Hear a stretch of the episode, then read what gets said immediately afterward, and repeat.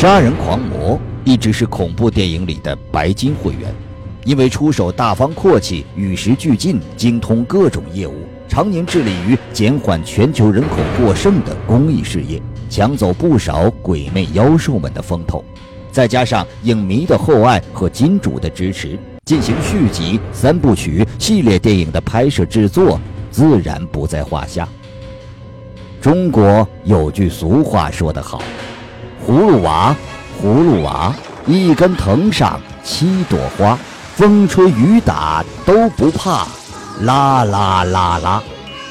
再多的先进工作者，总会术业有专攻，杀人狂魔们也不例外。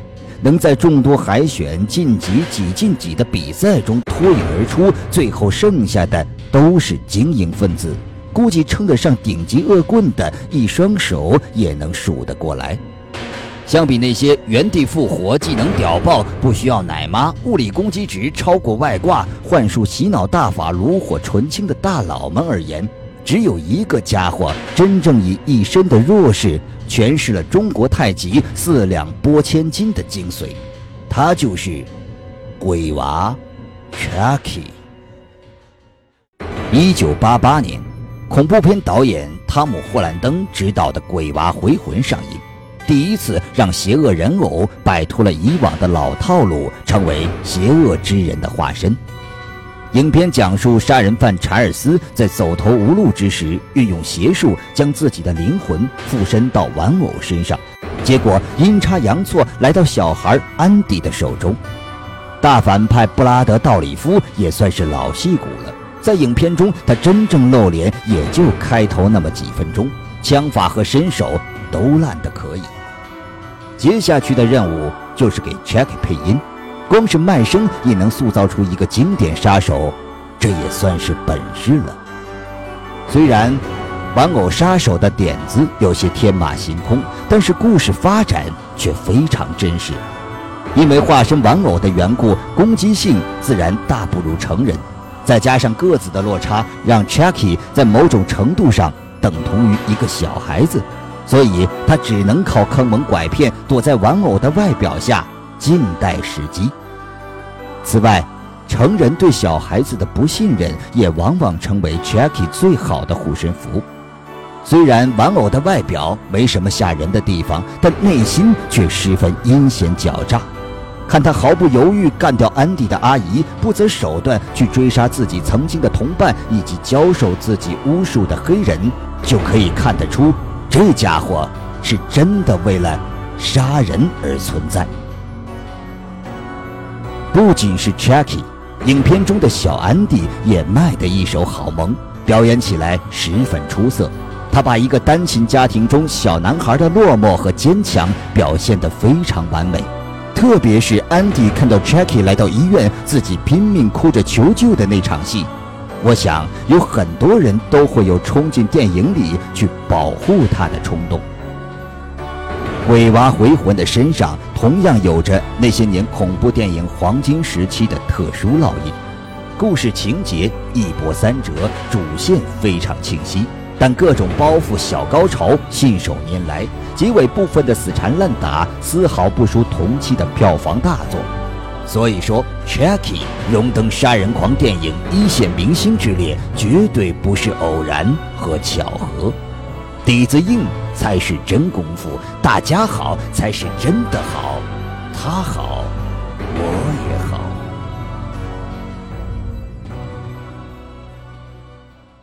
所以在两年后的同一天，《鬼娃回魂二：灵异七杀》掐点上映。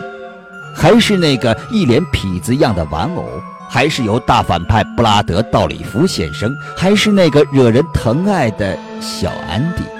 虽然导演更换，但首周取得一千多万的出色成绩，还是让人感叹：这年头娃娃抢钱都这么狠。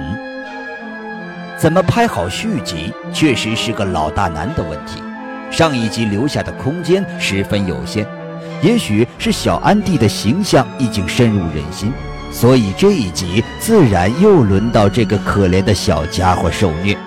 相比首部观众的同情心泛滥，这次编导同样把小安迪摆在一个大背黑锅的位置来引起共鸣。很多恐怖片在出完第一部后，观众有兴趣再去观看续集，大多是冲着恶魔去的。黑色星期五系列里出了烂片，没事儿，人家是去看 Jason 的。咒怨换汤不换药拍美国版了，没事儿，人家是去看加椰子的。而本片最大的看点自然还是 Chucky，更何况剧情依旧很紧凑。邪恶的 Chucky 不再急着追杀安迪。而开始戏弄孤立小男孩，打破雕像在作业本上写婊子，让养父摔断脖子。更多杀人犯查尔斯原先的特性开始出现在 Chucky 身上，让人印象深刻的场景也出现不少，像在月黑风高杀人夜埋尸，以及玩具厂内模仿闪灵桥段的追杀。鬼娃二关于 Chucky 还有一个特征描写。那就是随着时间的推移，娃娃的体内构造开始越来越人类化。摔倒后会流鼻血，手臂断后出现的是筋肉。杀人犯查尔斯将体会到更多的痛苦，这也就让他更加疯狂。断肢插刀那一幕的触目惊心，就让看过的人毛骨悚然。《鬼娃二》中除了主演，其他人的表现也可圈可点。绿叶是衬托的恰到好处，当牛粪的也充分提供养料。此外，无论是拍摄技术还是配乐演奏，《鬼娃二》都不输首部。而到了片尾的追杀部分，则再次重现了 Chucky 的邪恶。在前两部先后取得票房冠军后，《鬼娃三：少年兵团》没有再续大捷。输给了上映两周的《再续前世情》，以五百七十多万拿下亚军位置。比起《鬼娃》六百五十多万和《鬼娃二》一千多万的首周成绩，着实缩水不少。不光票房成绩在《鬼娃》系列里做了最后的冷板凳，就连评论也是《鬼娃》电影系列中最差劲的。这和他自身的急功近利是脱不开干系的。在《鬼娃二》上映后，环球公司就要求编剧唐曼西尼赶写第三部，重压之下写出来的效果如何，可想而知。甚至曼西尼自己都说这一部是全系列中最不喜欢的，毕竟这是在自己财枯思竭整出来的。不过，影片开头作为 Chucky 重生的部分非常不错，有种风雨欲来、邪恶反扑的气势。相呼应的是结尾部分，Jackie 和安迪在游乐场鬼屋内对干的情节也很出彩，惊险程度以及鬼怪模型的惊悚指数都是可圈可点的。虽然电影的情节安排是把 Jackie 带到军校追杀成年后的安迪，理应在军校里来一场火爆的娃娃枪战，但实际上所有的情节一直在复制粘贴前两部，早已叫人提不起精神。而八年后这一设置，直接导致安迪这个可爱男孩角色的换演来了一个大孩子，演技一般，还偏偏没有更多余地让他来发挥。而配角除了那个虐待狂军官的表现让人眼前一亮外，其他配角一律琢磨不多，平凡得很。当然了，布拉德·道里夫的配音仍获得很高评价。但也只有这一点让粉丝和影迷们想起，哦，这是一部鬼娃电影。除了票房评论双败之外，《鬼娃三》也深陷丑闻，无法自拔。在大洋彼岸的英伦三岛，因为一起案件，《鬼娃三》更是臭名昭著。一九九三年初，利物浦发生了一起令人震惊的詹姆斯·巴尔杰绑架谋杀案。两名十岁的男孩据称受了《鬼娃三》影响，残忍杀死了一名两岁大的孩子。虽然电影中的杀人手法和该案的做法上几乎没有相似之处。说实话，问题儿童看什么东西都会去其糟粕，去其精华。老实人就算看了一辈子凶杀暴力片，也不见得会揍小孩。不过，干恐怖电影这一行，霉运该来还是会来的。而最叫人无语的是，事后证实那两名小孩凶手压根儿没看过这部电影。从此，Jackie 被雪藏了起来。直到七年后，香港导演余仁泰的《鬼娃新娘》才再次恢复了鬼娃系列的光彩。影片一改鬼娃系列过去的追杀小孩主题，另起炉灶，变成了一部公路冒险片。在查尔斯还没变成玩偶前的女友，同时也是一名杀人狂，Tiffany 让 Chucky 起死回生，并且被恩将仇报，也变成一个杀手玩偶。影片大量增加了黑色幽默的元素，而在光影运用、镜头切换的细节上，又处处体现出于仁泰的个人风格。再加上两个鬼娃邪恶又搞笑的互动，让《鬼娃新娘》在票房上。大获成功，而评论上则出现了两极化的差别。有的人因为 Jackie 不再是以前那个阴险狡诈、凶狠的娃娃而进行了吐槽，还有的人则喜闻乐见，欣喜地看到 Jackie 与时俱进，不光有了比他更难搞的女友，而且变得无厘头了很多。在一路冒险的路上。两个杀手玩偶除掉了很多遭人厌烦的人渣败类，反倒有种替天行道、行侠仗义的感觉。毕竟没有了小孩的戏份，大家自然喜闻乐见。杀手们在荧幕上大开杀戒、倔强狂欢一番。七年之痒后，电影技术的进一步发展让 Chucky 的面容拉风酷炫，抄家伙干起架来也更加行云流水。鬼娃新娘的成功之处还在于于仁泰在 Chucky 之后塑造出又一位经典的女杀手形象 Tiffany，这在系列恐怖电影史上也实属罕见。而影迷们对这位烟酒嗓、杀人不眨眼却对爱情抱有幻想的致命女杀手的热爱，或者说是对这个哥特新娘装娃娃的热爱，也让《鬼娃回魂》系列焕发了新的生机。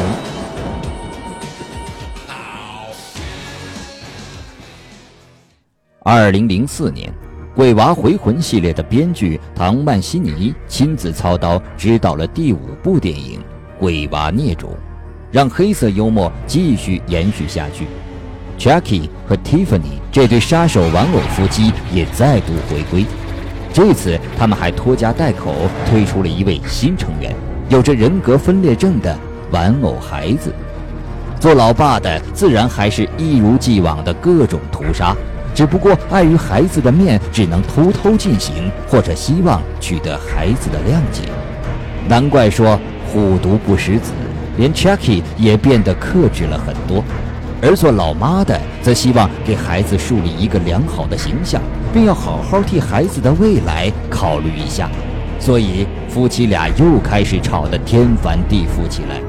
可怜天下父母心，大概就是这个意思吧。影片在杀戮戏上花样继续翻新，让重口的恶趣味保持下来，并大大增加了黑色幽默的元素，把好莱坞的潜规则讽刺得淋漓尽致。杀手电影能拍到这个份儿上，也真是业界良心了。《鬼娃孽种》虽然在风格上和《鬼娃新娘》如影随形。但这期间，由于隔了六年的时间，没有趁热打铁，所以还是流失了较多的观众，在票房上不及前者的一半，口碑上也不尽如人意。也许人们觉得 Jackie 不应该被家庭所束缚，应该好好发展自己的个人杀戮事业吧。所以在影片中，Jackie 和 Tiffany 决定分道扬镳。前者将准备继续坚持自己的路线，做一名载入史册的杀手；后者则要杀入纸醉金迷的娱乐圈，做一名大明星。接下去的时间里，Jason、Michael Myers、电锯皮脸男们都纷纷推出周年纪念作品，或是老片新拍，或是继续出续集，反倒是 Chucky 慢慢淡出了人们的视线。九年之后的二零一三年，Chucky 却悄悄地回来了，没有大张旗鼓。相比那些著名杀人狂们高调的归来，《鬼娃》电影第六部《鬼娃的诅咒》却显得相当低调，没有在院线上映。只是以 DVD 的方式发行，一度让人以为这又是美版《咒怨三》一类挂羊头卖狗肉的山寨作品。然而，当诡异的配乐响起，开场那段老练的镜头运用，以及 Jackie 最新造型出现的时候，所有顾虑一扫而空。更何况，Jackie 配音依旧是布拉德·道里夫。这一次，他的女儿费奥娜·道里夫则在影片中出演女一号，这又是一个美好的轮回。在影片主线讲述 Jackie 入侵到一户母女俩合住的豪宅时，乍一看会让人以为这是完全独立前五部作品的番外篇，毕竟连鬼娃的脸都变得很干净，没有那些缝补的可怕针脚。而故事的真相却在一轮大清洗之后慢慢浮出水面。杀人狂查尔斯年轻时和这家人有着密不可分的渊源，最终导致他在逃亡途中被击毙，移魂成为鬼娃。这还没完，Chucky 现任女友 Tiffany 在重新回到肉身之后，以邮寄的方式帮助 Chucky 进行快递杀人之旅。而影片最后。成年后的小安迪，同时也是头两部鬼娃中的主角，再次回归，给影迷一个极大的惊喜。鬼娃的诅咒就是一部风格紧接头三部，而故事时间轴紧接四五部的回归之作。所有的彩蛋和隐藏内容，只有粉丝才会一清二楚。相比其他杀人电影新作中重新开始的设定，鬼娃的诅咒简直让人。感动的想哭，而在烂番茄网站上百分之八十的高分也说明了一切。鬼娃的诅咒制作成本只有八百万，或许这才是发行 DVD 的原因，但他的诚意表现却是送给影迷们最好的礼物。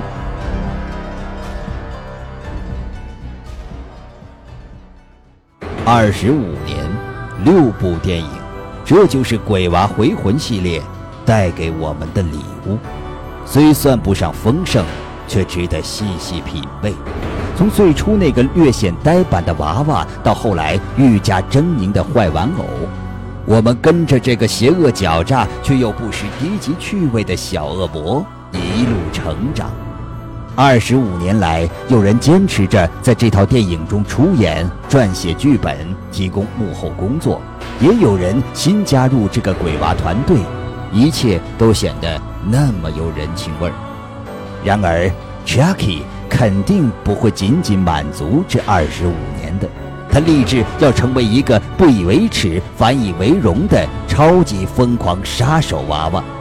是继续追随他，成为他的脑残粉，还是半途而废，认为自己长大了就去关注更装逼的电影明星？然而。这并没有什么卵用，Chucky 是不需要他人认同的。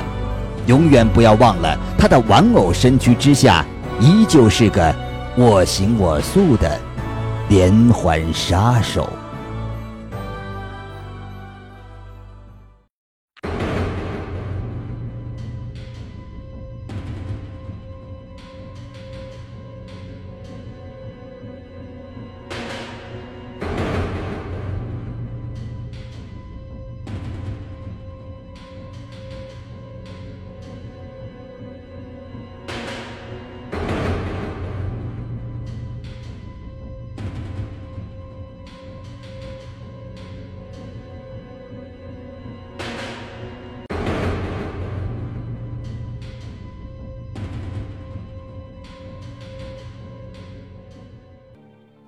嘿，胆小鬼们，这里是专门为你练胆的尖叫影院，怎么样？对我们的节目还满意吗？想观看更多内容，请点击视频右上角的图标订阅我们。你还可以关注我们的新浪微博以及豆瓣小站，与我们更密切的问答交流。